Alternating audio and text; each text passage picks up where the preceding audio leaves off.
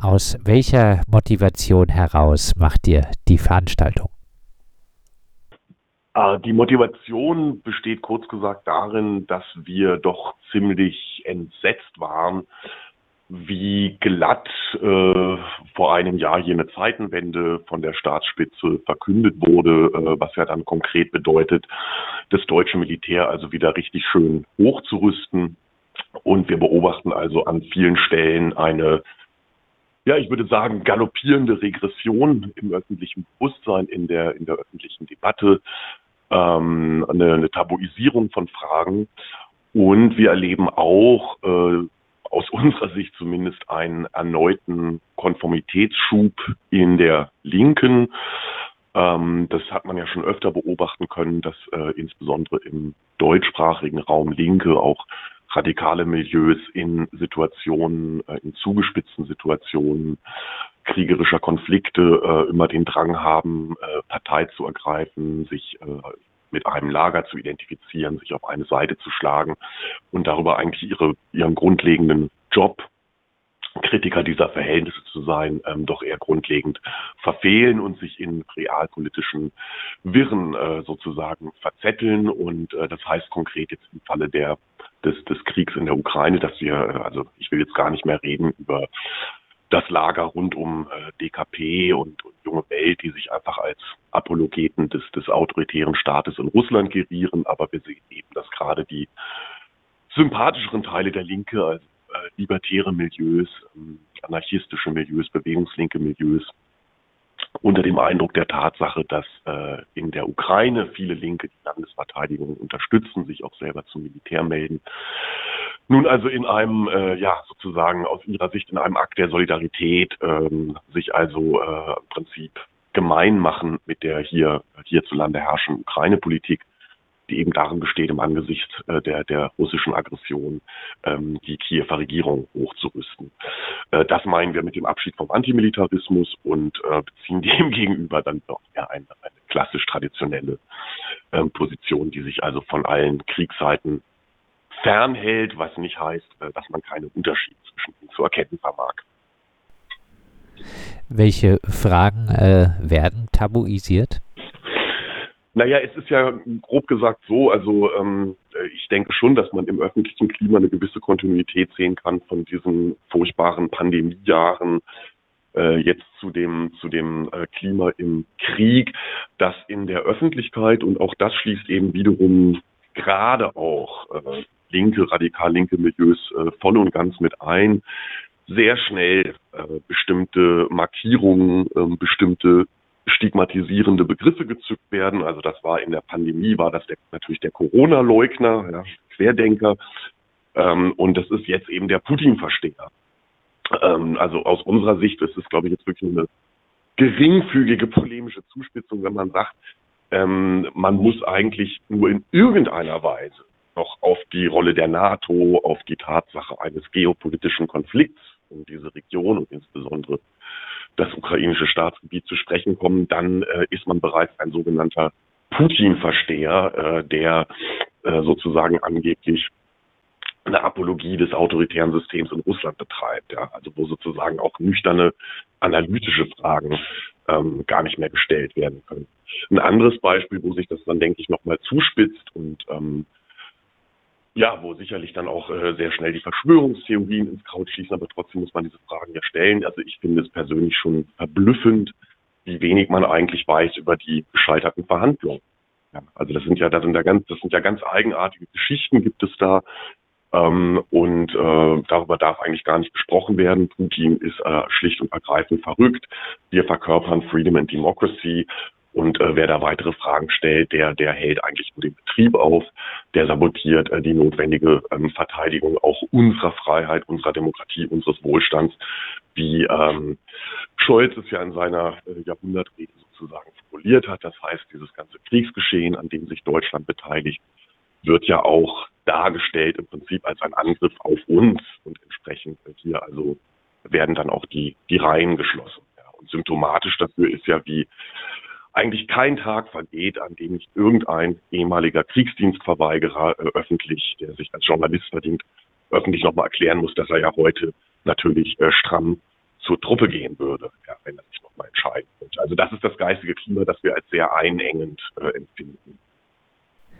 Du hast äh, angesprochen äh, die sogenannten Querdenker und äh, dann äh, das äh, Label Putin-Versteher. Äh, jetzt ja, das wird relativ schnell vergeben, aber muss man nicht auch konstatieren, dass gerade von diesen sogenannten QuerdenkerInnen den der Weg nicht weit ist, um doch sehr den imperialistischen Krieg von äh, Putin zu rechtfertigen. Und äh, muss man nicht auch jetzt aus linker Perspektive konstatieren, dass da durchaus eine gefährliche Querfront äh, schon entstanden ist? Also das mit der Querfront würde ich noch mal einen Moment zurückstellen und dir natürlich zunächst mal recht geben. Ja, selbstverständlich gibt es da durchgeknallte Milieus, die man jetzt als rechts oder rechtsoffen oder schlichtweg verwirrt bezeichnen kann. Es gab ja auch Corona-Leugner. Ja, also als ich vorhin diese Parallele gezogen habe, wollte ich ja nicht sagen, dass es keine Corona-Leugner gibt. Und es gibt auch äh, in der Linken selbstverständlich, also siehe diesen Wagenknechtflügel beispielsweise, natürlich äh, Strömungen in der Linken, die, ja, für die aus irgendwie so Gewohnheitsgründen Russland dann eigentlich wie im Kalten Krieg zumindest immer noch das andere des Westens ist, ein, ein, ein Gegenspieler zum US-Imperialismus und irgendwie mit einer mehr oder weniger offenen Sympathie dann gesehen wird. Ja, genauso wie im DKP-Lager ja bis heute ernsthaft diskutiert wird, ob China nicht irgendwie doch noch ein sozialistischer Staat sei. So, insofern hast du völlig recht. Ja, es gibt diese Milieus, es gibt diese äh, Nähe, ähm, diese Faszination gerade für ein antiliberales, äh, autoritäres Regime. Mir geht es ja nur darum, dass man eben, so wie man während der Pandemie sehr schnell zum Corona-Leugner erklärt wurde, obwohl man keiner ist. Also es genügt ja manchmal schon äh, staatliche, bestimmte staatliche Maßnahmen im Zweifel zu ziehen, dann hat man irgendwie das Virus angeblich verharmlost. Ähm, also es geht mir um diesen Konformitätsdruck, den ich, den ich immens finde und so äh, ja, also habe ich das hier auch auf vielen, äh, auf vielen Veranstaltungen erlebt. Also dass bestimmte Sachen ähm, eigentlich gar nicht mehr, ja, eigentlich auch in der Linken gar nicht mehr auf den, auf den Tisch kommen dürfen. Ähm, also geopolitische Aspekte dürfen keine Rolle spielen, weil dann müsste man ja möglicherweise auch über die Rolle des Westens sprechen. Ihr sagt jetzt auch zum Beispiel auf dem äh, Kommunaut, dass ihr äh, auch äh, antimilitaristische Stimmen aus der Ukraine zum Gehör bringen äh, wollt. Die sind aber jetzt doch äh, wirklich äh, sehr marginal, wenn jetzt so gut wie alle wahrnehmbaren linken Stimmen aus der Ukraine sich klar für weitere Waffenlieferungen aussprechen, sollte man dann als hiesige Linke nicht äh, diesen Wunsch anerkennen und sich eben dafür einsetzen? Also das würde ich ja irgendwie auch nochmal trennen. Ähm, also die Tatsache, dass eine Mehrheit der Linken dort A sagt, äh, nimmt mir nicht das Recht, B zu sagen. Ähm, wir sind ja nicht sozusagen das ausführende Organ von, von Linken aus anderen Ländern, sondern es kann ja darum gehen, eine internationale Debatte zu führen und dann zu schauen, wo Kooperation möglich ist oder nicht. Ähm, du hast sicherlich recht, dass es eine, eine deutliche Mehrheit ähm, der organisierten Linken und der Ukraine für die Landesverteidigung ist. Die genauen Mehrheitsverhältnisse können wir von hier aus nicht einschätzen. Äh, es ging uns zunächst mal darum zu sagen, Leute, ähm, das ist nicht äh, so absolut schwarz-weiß und klar, wie es hier immer dargestellt wird. Ja, ähm, also du hast den Blog Kommunaut angesprochen, Kommunaut.org, ein Blog, den es seit anderthalb Jahren gibt, den wir mit verschiedenen linksradikalen äh, Einzelpersoneninitiativen betreiben. Und dieser Blog hat sich, ähm, finde ich, ja, verdient gemacht darum, eben genau auch zu gucken, was gibt es denn ähm, auch in der Ukraine für andere Stimmen. Da gibt es beispielsweise die Gruppe Assembly in, in Kharkiv, äh, die auch ähm, praktische Arbeit äh, on the ground leistet, also äh, Leuten, die, die ihre Wohnungen verloren haben und so weiter und so fort. Und die sagen sehr deutlich, dass sie kein Interesse daran haben, ähm, dieses äh, korrupte ähm, Oligarchenregime äh, zu verteidigen.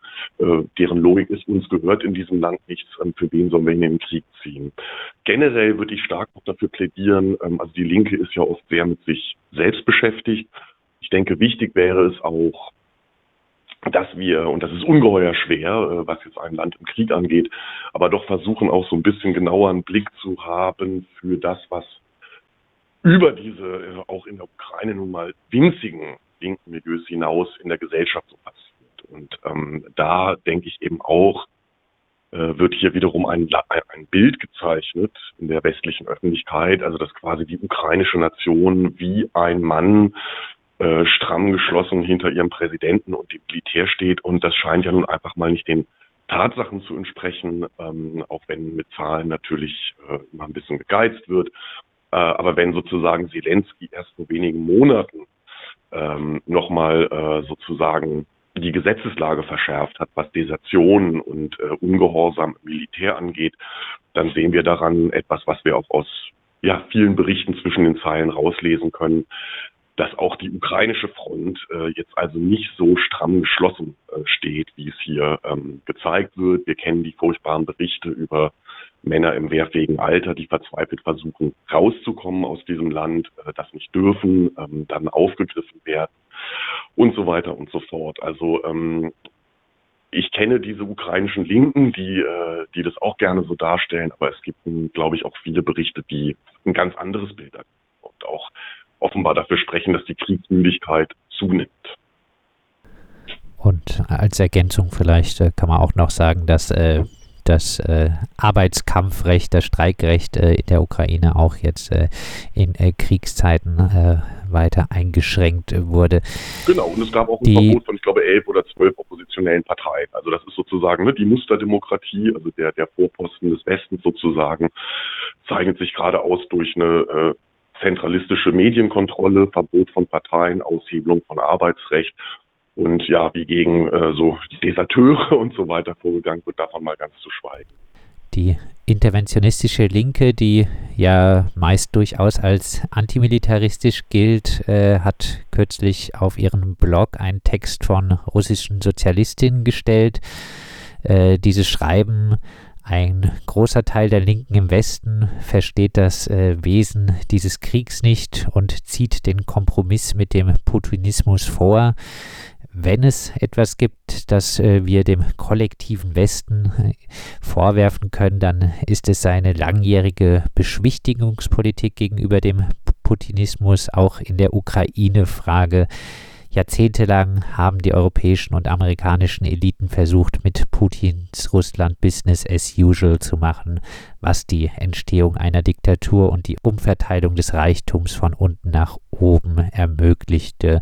Ein Waffenstillstand, so schreiben äh, diese russischen Sozialistinnen, wäre eine Atempause, die es dem Kreml ermöglichen würde, seine militärischen Kapazitäten für einen neuen Angriff wieder aufzubauen. Ein Teil davon wäre die Vergrößerung der Armee durch die Zwangsrekrutierung von Russen hauptsächlich aus den ärmeren Schichten und ethnischen Minderheiten. Ja, hieraus könnte man folgen, auch aus klassenkämpferischer Perspektive wäre ein Waffenstillstand ohne klare Niederlage Putins falsch. Ich habe jetzt nicht das Klassenkämpferische erkennen können in dem, was du zitiert hast zumindest so, dass äh, eben von äh, auch auf russischer Seite dann äh, wieder ähm, besonders die ärmeren Schichten einberufen werden und äh, aber das werden sie jetzt ja auch. Also die, die, Logik verstehe ich nicht ganz. Also man ist gegen einen Waffenstillstand, weil Putin danach den Krieg ist nicht meine Logik. Nein, ich sage die, die Logik dieser, dieser Gruppe. Ich habe den Text gesehen, noch nicht gelesen, aber also die Logik ist so: Wir sind gegen einen Waffenstillstand, weil dann kann ja Putin noch mehr Menschen mobilisieren und hat eine Atempause. Also führen wir den Krieg von vornherein weiter. das ist ja irgendwie eine komische Logik. Also auch da nochmal der Hinweis. Ne? Ähm, es gibt zum Beispiel diese anarcho-syndikalistische Föderation KRAS, K-R-A-S äh, aus Russland, die vertritt auch äh, klar die Position, dass sie sagt, wir sind gegen beide Kriegsseiten. Und natürlich tun die alles, was sie können, um den, um im eigenen Land, in Russland, äh, die Kriegsanstrengungen zu sabotieren. Das ist ja ungemein beeindruckend, was es da gibt, auch bis hin zu äh, Sabotageakten an den Gleisen und so weiter. Zu dem, was du jetzt gerade zitiert hast von dieser russischen Gruppe, ich ähm, kenne die, äh, wie gesagt, äh, nicht. Ähm, ich halte das für eine sehr problematische Einschätzung und vor allem könnte man den Genossinnen und Genossen ja einfach mal die Gegenfrage stellen, ja, was folgt denn dann aus eurer Position? Also, als wir hier in Berlin äh, eine Veranstaltung gemacht haben im Oktober, äh, herrschte also große Euphorie, gerade unter der pro-ukrainischen Linken, wie ich es jetzt mal nennen möchte, weil eben das ukrainische Militär gerade Geländegewinne verzeichnet hatte und äh, eben im Osten des Landes dann eine Gegenoffensive gestartet hat. Wir haben damals schon gesagt, ähm, das ist hier, ne, also jetzt von einem schnellen Sieg zu träumen, ist Augenwischerei. Äh, und es wird eigentlich nur auf eine Brutalisierung der Kriegsführung hinauslaufen und äh, Russland ist noch lange nicht am Ende militärisch. Und genau das sehen wir jetzt ja eigentlich seit einem knappen halben Jahr, dass das Kriegsgeschehen in ein ähm, Abnutzungskrieg, in einen Stellungskrieg äh, übergeht. Äh, wir sind keine Militärexperten und die, die sich so nennen, äh, sind auch nicht immer einer Meinung, aber es spricht doch gerade alles dafür, dass ähm, sozusagen es auf ein, auf ein weitgehendes Patt hinauslaufen wird. Das heißt, wer sagt, nein, Waffenstillstand kommt nicht in Frage, eine Verhandlungslösung, die selbstverständlich äh, ein Kompromiss mit einem autoritären Aggressor äh, sein würde de facto, kommt, kommt erst recht nicht in Frage. Ja, was, was folgt denn dann daraus? Daraus folgt im Prinzip, dass man ähm, die Ankündigung der Regierung Zelensky, sie werde das gesamte Territorium zurückerobern, ein, einschließlich der Krim, ähm, dass man sich damit gemein macht. Und ich erinnere mich noch sehr gut, wie ähm, recht zu Anfang des Krieges Zelensky in einem Interview mit der britischen Zeitschrift The Economist meinte, ähm, in einem Anflug von Humanismus, ukrainische Menschenleben sind wichtiger als ukrainisches Territorium. Ja, das war also zu, zu Beginn der Situation, als äh, die Ukraine auch noch recht schlecht äh, da stand, wo er also diese Verhandlungsbereitschaft signalisiert hat und äh, sich also von diesem Kamikaze-Projekt das gesamte Territorium militärisch sich zurückholen zu wollen, ähm, also selber explizit auf Abstand gegangen ist. Und je mehr dann die Waffenlieferungen aus dem Westen geflutscht sind, ähm, umso mehr äh, hat sich jetzt eben diese Linie abgezeichnet. Meine Frage an die russischen Linken, die du gerade zitiert hast, wäre, wie gesagt, na schön und gut. Also ich hätte auch nichts dagegen, äh, wenn unter dem Eindruck einer schweren militärischen Niederlage dieses furchtbar finstere Putin-Regime in sich zusammenkracht. Nur, ähm, wie, also welchen, welchen Preis äh, sind die Genossinnen denn bereit, ähm, dafür zu zahlen? Also soll das jetzt wirklich heißen, dass man sich ähm, dafür einsetzt, dass dieses Jahr und nächstes Jahr und übernächstes Jahr mit irrwitzigen Rüstungslieferungen aus dem Westen der ukrainische Staat weiterhin versucht, da den gesamten Osten zu befreien.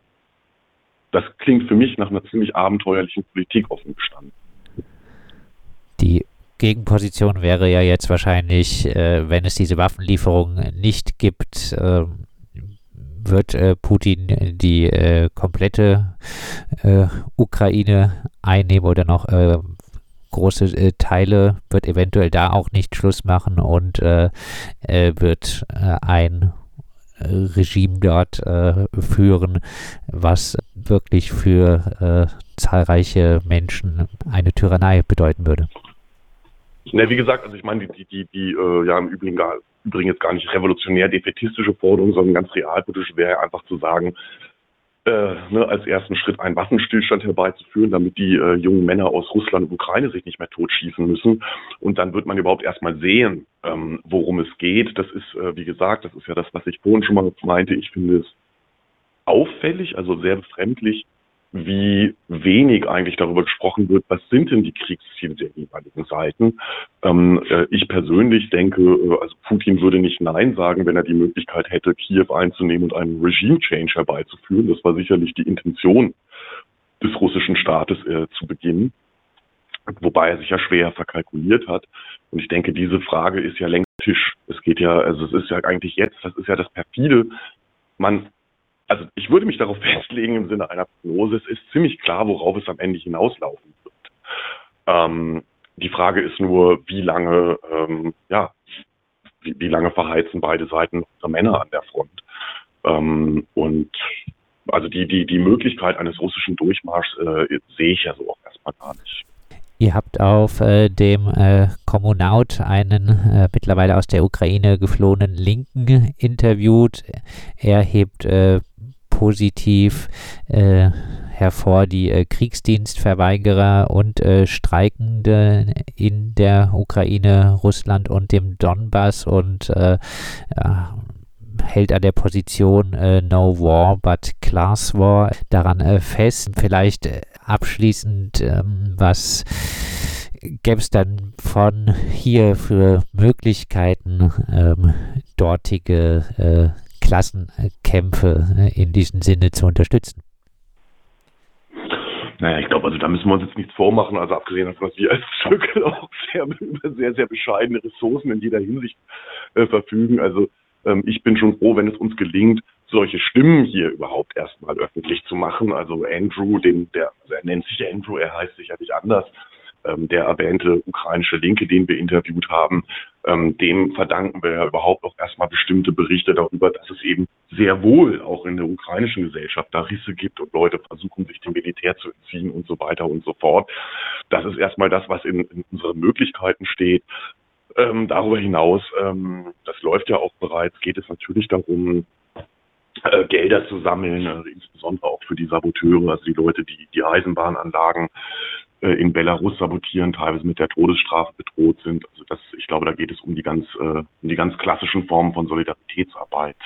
Abschied vom Antimilitarismus, die Linke in den Wirren des äh, Krieges, äh, so der Titel eines äh, Vortrages von den Freundinnen und äh, Freunden der klassenlosen Gesellschaft aus Berlin. Wir haben darüber mit äh, Felix äh, schon einmal ein bisschen angefangen zu diskutieren über äh, das Thema Felix von den Freundinnen und Freunden der klassenlosen Gesellschaft aus Berlin. Mehr Infos äh, und das erwähnte Interview unter anderem mit Andrew gibt es auch auf der Seite des Kommunaut unter kommunaut.org.